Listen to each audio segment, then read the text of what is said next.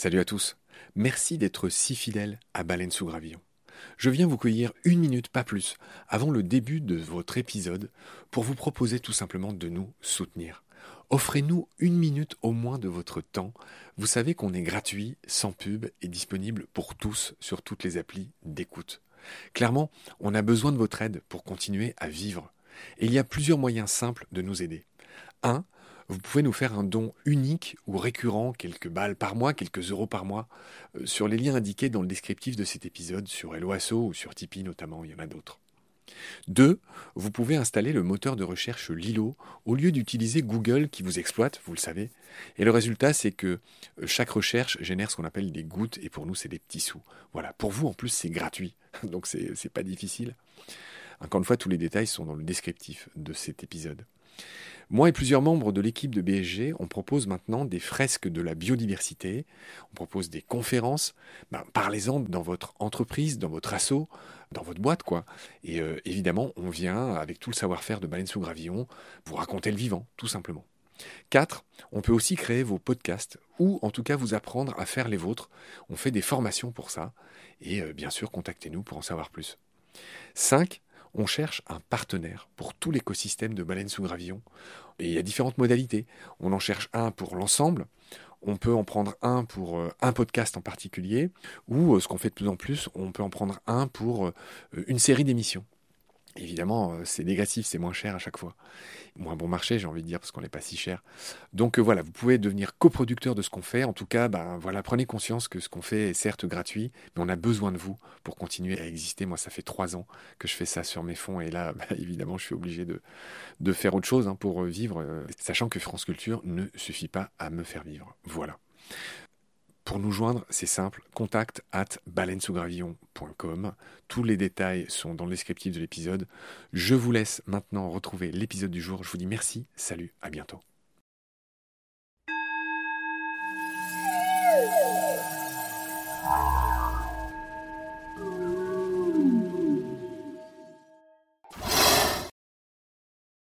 C'est vrai qu'on a cette euh, image des araignées qui correspondent à des prédatrices solitaires, qui peuvent se manger entre elles, etc.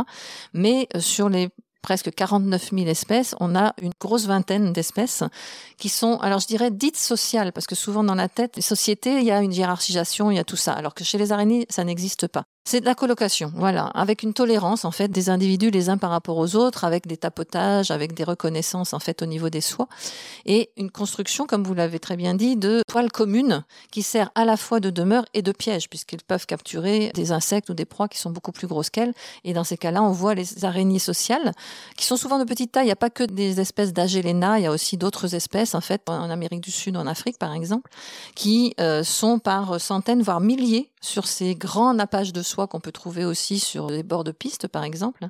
Et euh, elle capture et elle se déplace en même temps sur une proie qui est tombée en fait dans le piège.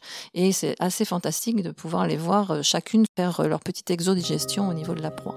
Donc il y a une reconnaissance et une tolérance en fait des individus les uns par rapport aux autres. Et pour certaines, il y a même des zones de ponte de cocon qui sont près protégées par plusieurs femelles de cette petite colonie, on va dire. Christine Rollard est une spécialiste des araignées. Cette biologiste du Muséum d'histoire naturelle de Paris est une habituée des plateaux télé et des studios de radio où elle vient inlassablement raconter les araignées. Elle démystifie ces animaux mal aimés, combat les idées reçues, démêle les phobies. Une vocation qui la tient très occupée puisque près de 5% de la population mondiale est arachnophobe. Chaque semaine, elle reçoit un ou une phobique des araignées pour expliquer, rassurer. Un travail de fourmi, de myrmarachne pour les puristes, où s'entremêlent passion, connaissance et envie de partager. Ces invertébrés forcent pourtant le respect, ne serait-ce que par le génie de leur toile de soie. Sans elles, les populations d'insectes pulluleraient. Nous l'avons vu dans les deux épisodes précédents. Les araignées sont donc extrêmement utiles et essentielles. Les quatre épisodes publiés aujourd'hui sont la suite et la fin des deux premiers diffusés il y a quelques semaines. Dans ce troisième épisode, Nous allons par exemple voir que toutes les araignées ne sont pas solitaires. Certaines espèces mutualisent leurs toiles, ce qui leur offre quelques avantages très intéressants. Qui es-tu, petite tisseuse Chapitre 3. C'est parti. Rebonjour Christine. Rebonjour. Je suis ravi de vous retrouver dans votre bureau proverbialement euh, scientifique avec ces bocaux, ces vieux parquets qui grincent, etc. Et les travaux tout autour de nous, si les auditoristes entendent des bruits, ben, c'est malheureusement normal. On va enchaîner sur les araignées, Christine. La dernière fois, on avait beaucoup parlé du rôle capital des araignées, de ce qu'elles mangent et de la quantité d'insectes dont elles nous débarrassent qui pulluleraient sans elles. J'aimerais commencer cet épisode par les différents types d'araignées en termes de cycle de vie. J'ai cru comprendre qu'il y avait trois sortes d'araignées. Les saisonnières, les annuelles et les pérennes. Expliquez-moi les différences brièvement entre ces trois types d'araignées qui diffèrent par leur nombre d'années de vie. Certaines vont vivre quelques mois et donc pouvoir avoir plusieurs générations dans une année. Elles sont effectivement saisonnières. Après, la majorité d'entre elles vont avoir une durée de vie de un an. Mais cette durée de vie d'un an peut avoir une période de reproduction soit au printemps, soit en été, soit à l'automne. Elle meurt juste après avoir pondu. Pas forcément juste après avoir pondu, mais puisque certaines espèces d'araignées, les femelles ont des soins aux jeunes, mais elles ne meurent qu'une fois la dispersion des jeunes effectuée. Mais ça reste sur une année, deux années grand maximum. Et pour certaines, il y a des durées de vie beaucoup plus importantes qui peuvent durer une dizaine d'années, voire une vingtaine d'années pour certaines grosses migales. Et dans ces cas-là, pour atteindre le stade adulte, elles mettent plus de temps. Donc une autre caractéristique de ces araignées qui vivent plusieurs années, euh, c'est la mue. Alors, c'est pas seulement pour les araignées qui vivent plusieurs années. Les araignées qui vivent quelques mois et voire une année ont des mues, puisque de toute façon, c'est euh, comme ça qu'elles se développent et qu'elles croient. Donc du coup, le nombre de mues peut être variable aussi selon les espèces. Il peut y avoir 4-5 euh, mues jusqu'à une quinzaine de mues pour euh, certaines araignées qui vivent beaucoup plus longtemps. Et en général, les mues s'arrêtent au moment de la phase adulte, sauf pour certaines espèces où il y a des mues post-adultes dans euh, certaines catégories d'araignées. J'ai envie qu'on enchaîne sur le dimorphisme sexuel des araignées. Alors c'est un gros mot mais qui est très simple, ça veut juste dire que en général chez les araignées comme chez d'autres espèces, la femelle est beaucoup plus grosse. C'est une des idées reçues aussi. Dans beaucoup d'espèces, les mâles et les femelles ont à peu près la même longueur de corps. Par contre, effectivement, les mâles ont souvent un abdomen plus effilé, plus fin, l'abdomen des femelles plus globuleux. Mais souvent, c'est la même longueur. Et après, dans beaucoup d'espèces, c'est vrai, les femelles sont plus grosses que les mâles et il peut y avoir un dimorphisme sexuel très prononcé au niveau de la taille. Mais il y a aussi, dans certaines espèces, et en particulier une qu'on a évoquée euh, précédemment, c'est l'argironnette aquatique, où là, le mâle est plus grand que la femelle. Vous me taquinez, Christine, et, j'aime bien ça, et je saurais vous le rendre au centuple. Parlez-moi, Christine, on l'a déjà brièvement fait, des plus incroyables et jolies parades nuptiales du monde. Je parle de l'araignée pan. Les araignées pan, parce qu'en fait, on s'est rendu compte qu'il y avait plusieurs espèces. On est encore en train de décrire les différentes espèces en Australie qu'on a pu observer. Celle qu'on voit le plus en vidéo, voilà, est australienne, c'est ce que j'allais dire. C'est impressionnant de les avoir découvertes, effectivement. Les scientifiques s'y penchent hein, pour décrire les différentes espèces qui ont des voiles. Alors, c'est les mâles hein, qui ont des voiles et qui font des parades comme les pans. Ce voile de différentes couleurs et avec des motifs différents selon les espèces. Vous parlez d'un voile, en fait, elle déplie quelque chose d'extrêmement coloré, de magnifique. Comme une membrane, en fait, qui s'ouvre.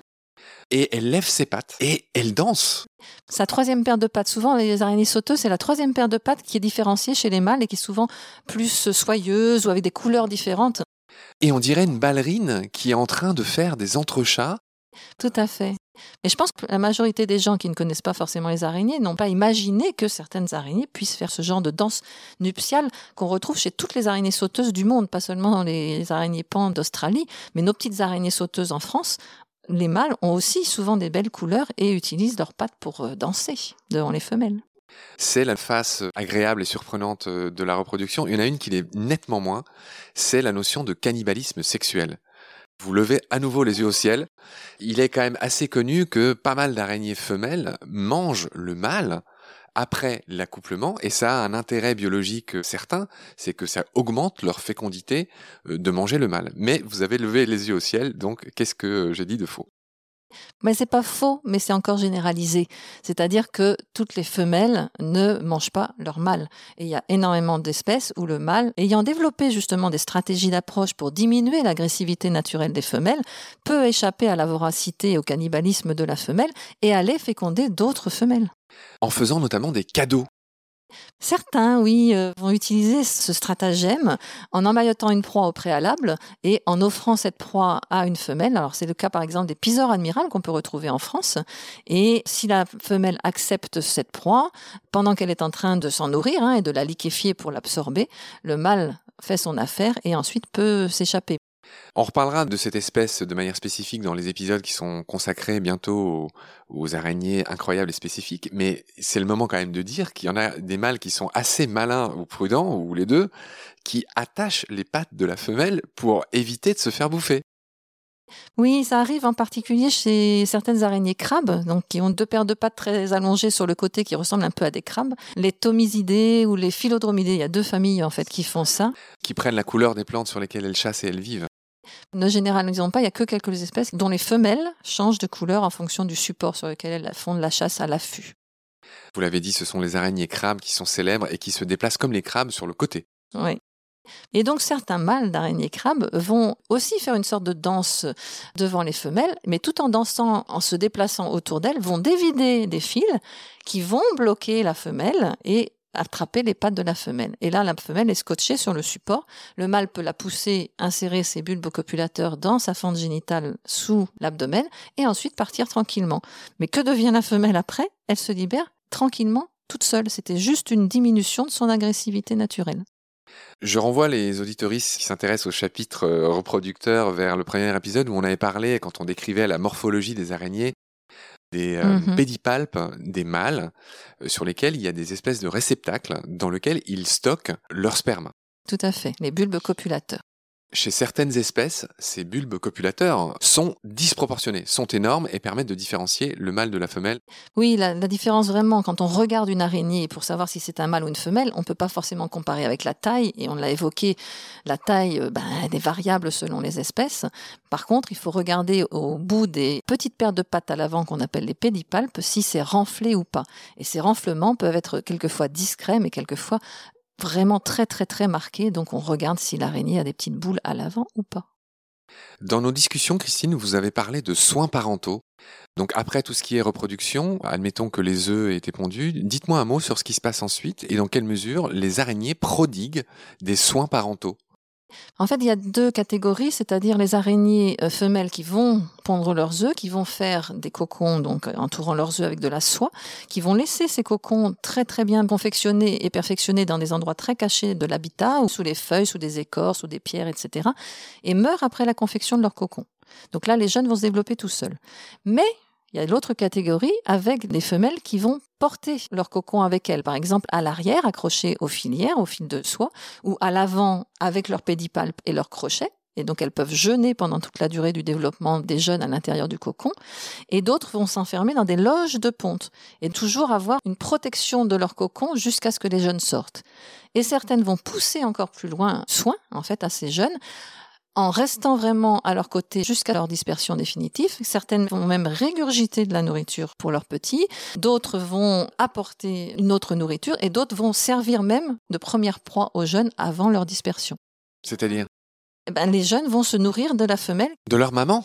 Alors, maman, ça fait tout de suite un petit peu anthropomorphique, mais de, la femelle. De leur génitrice, de leur mère. De la génitrice, puisqu'il y a de toute façon pas de relationnel entre les araignées, il n'y a pas d'émotion, il n'y a pas de, donc ça c'est plutôt anthropomorphique. Et donc, effectivement, la femelle, c'est la fin de sa vie, elle a une diminution en fait euh, ben, d'organismes tout à fait naturellement, et les jeunes vont s'en nourrir, ça leur fait un apport énergétique pour pouvoir se disperser. En effet, pas d'anthropomorphisme, mais il n'en reste pas moins que les jeunes mangent euh, celles qui les a mis au monde. Oui, ça peut arriver dans quelques espèces, ne généralisons surtout pas. C'est bien entendu. J'ai lu aussi qu'elles peuvent pondre des œufs non fécondés pour les nourrir.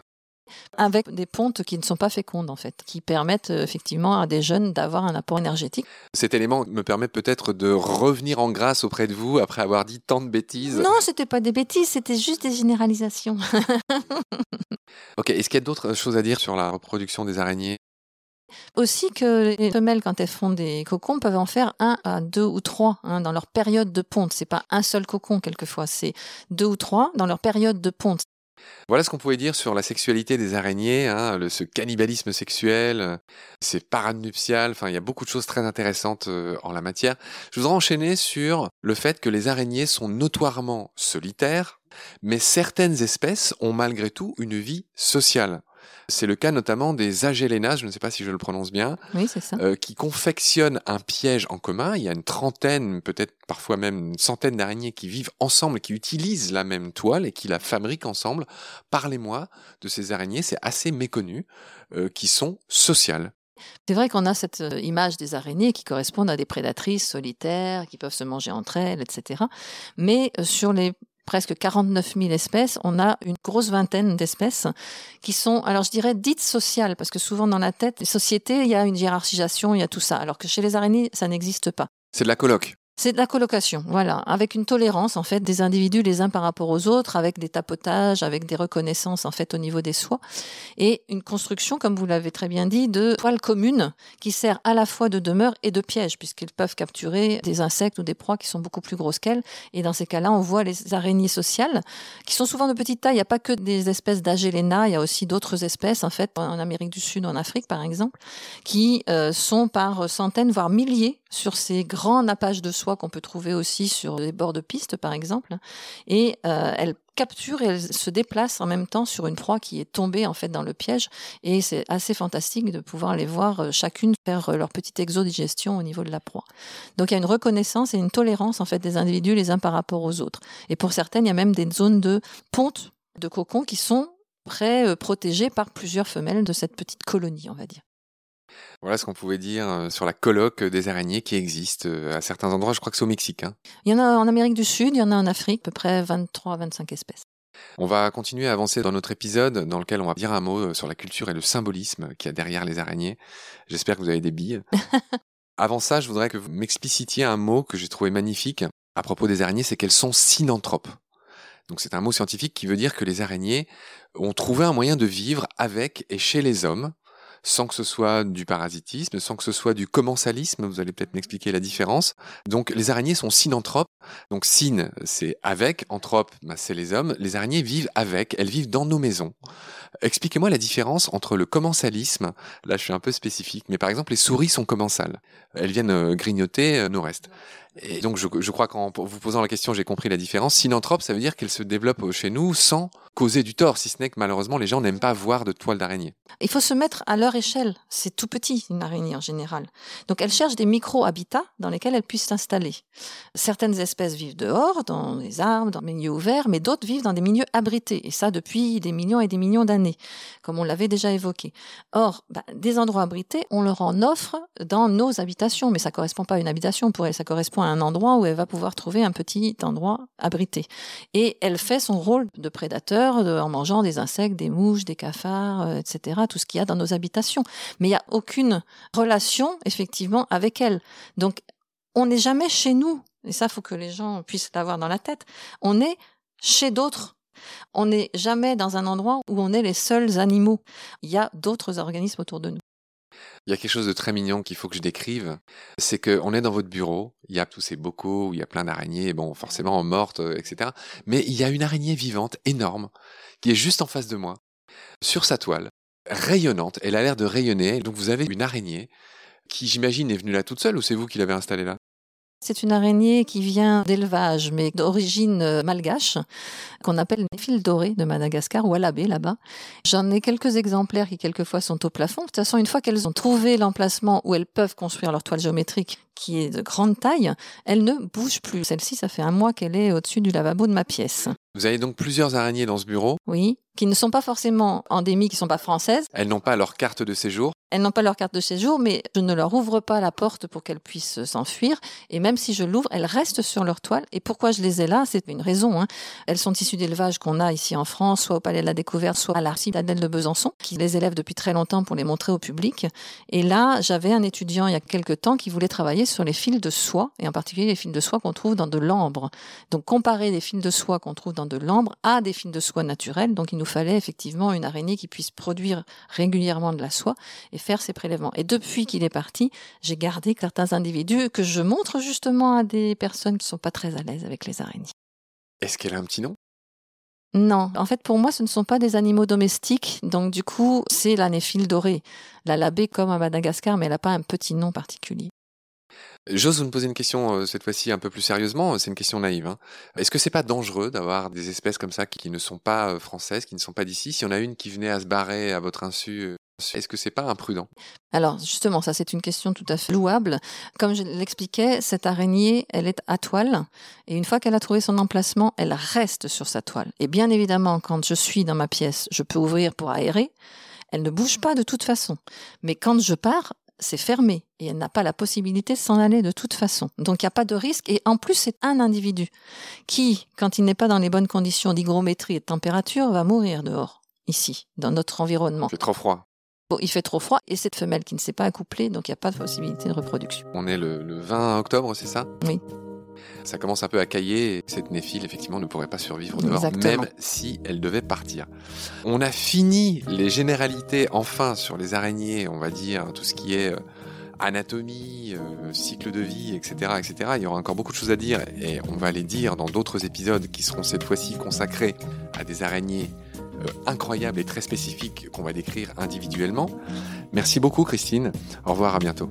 Au revoir à tous les deux. Merci.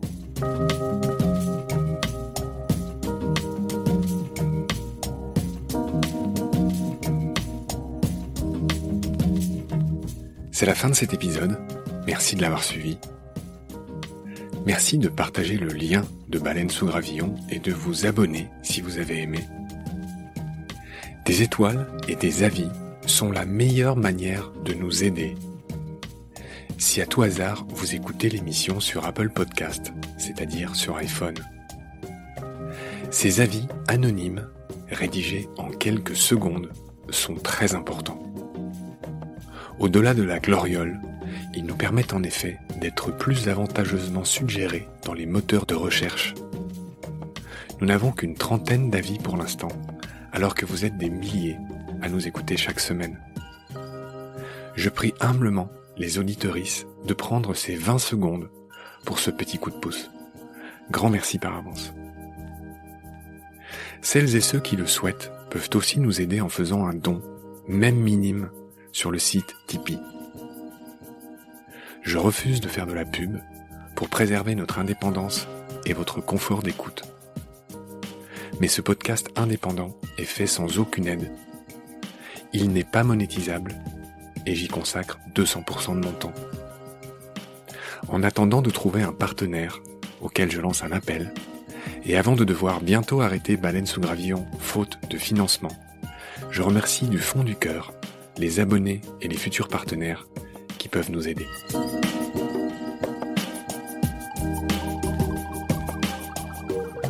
Vos critiques conseils et suggestions sont toujours les bienvenus sur la page Facebook de Baleine sous Gravillon.